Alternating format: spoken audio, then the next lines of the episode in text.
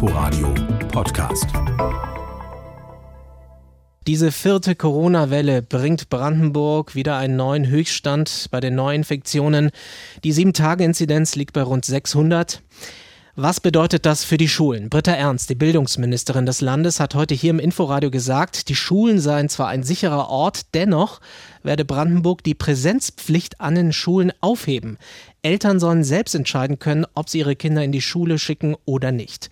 Darüber spreche ich jetzt mit René Mertens. Er ist der Vorsitzende des Brandenburger Landeselternrates und jetzt für uns am Telefon. Schönen guten Tag, Herr Mertens. Guten Tag, Herr Stiebe. Herr Mertens, was halten Sie von dieser Ankündigung der Bildungsministerin? Keine Prä Präsenzpflicht mehr an den Schulen. Ja, ähm, ist es aus der Sicht der Ministerin jetzt vielleicht ein logischer, nachvollziehbarer Schritt, aber wir als Eltern stehen eigentlich fassungslos vor der Politik der, der letzten Monate oder des letzten Jahres. Und ähm, wenn ich das jetzt mal so einschätzen darf, wir haben nur noch ganz viele schlechte Möglichkeiten. Aussetzen der Präsenzpflicht heißt ja, ähm, eine Doppelbelastung an den Schulen. Ähm, Kinder, die nicht gehen, brauchen Material zu Hause. Kinder, die in die Schule gehen, müssen betreut werden.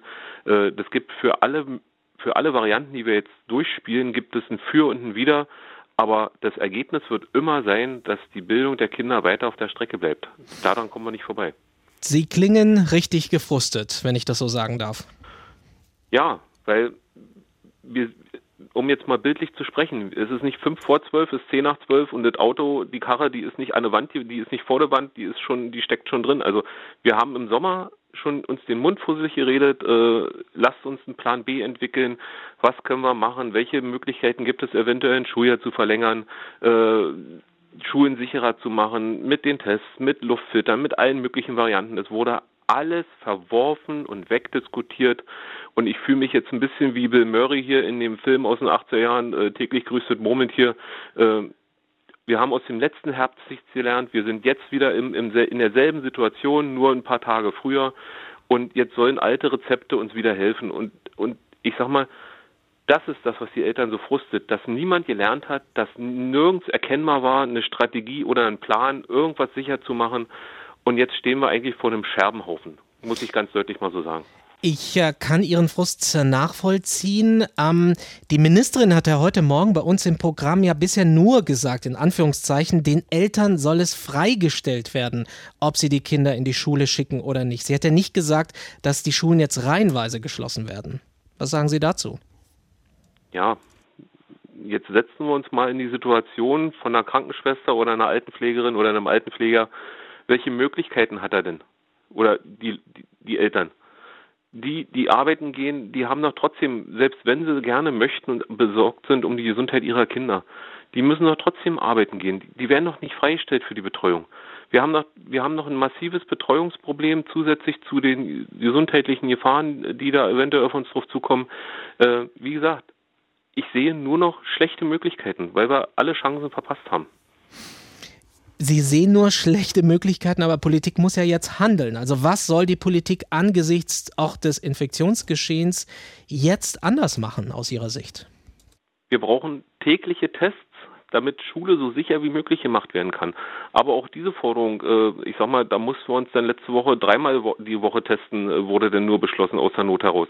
Wir brauchen tägliche Tests, damit Schule sicher ist, damit die Kinder möglichst sicher zur Schule gehen können. Weil alles andere sind nur Krücken, die sozusagen zu, zu neuen Lernrückständen führen. Wir haben Aufholen nach Corona, dieses Programm ist ja eigentlich, ist ja schon, da steckt ja jetzt mittlerweile schon wieder ein gewisser Wortwitz drin, damit haben wir noch nicht mal angefangen. Und wir gehen sehenden Auges in, auf, die, auf die nächsten Lernrückstände zu. wir brauchen den Unterricht in der Schule, wir brauchen das soziale Miteinander und da muss Politik endlich handeln und die Schulen verdammt nochmal sicher machen. Das ist unsere Forderung.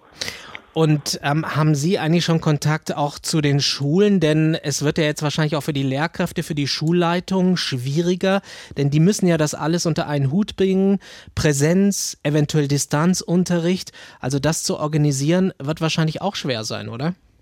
Natürlich, die sind jetzt wieder vor riesige Herausforderungen gestellt, weil sie auch gar nicht wissen, wer bleibt zu Hause, wer kommt, sitzen noch drei Mann in der Klasse, sitzen da zehn Mann. Was passiert mit den Abschlussjahrgängen? Die sind ganz wichtig, weil das haben wir in den letzten, äh, im, im, letzten Jahr gelernt. Äh, die können wir nicht, die können wir, die dürfen wir auf keinen Fall vergessen. Die müssen weiter zur Schule gehen. Die Abschlüsse müssen gesichert werden. Ähm, da sind so viele Herausforderungen jetzt zusätzlich zu dem Tagesgeschäft.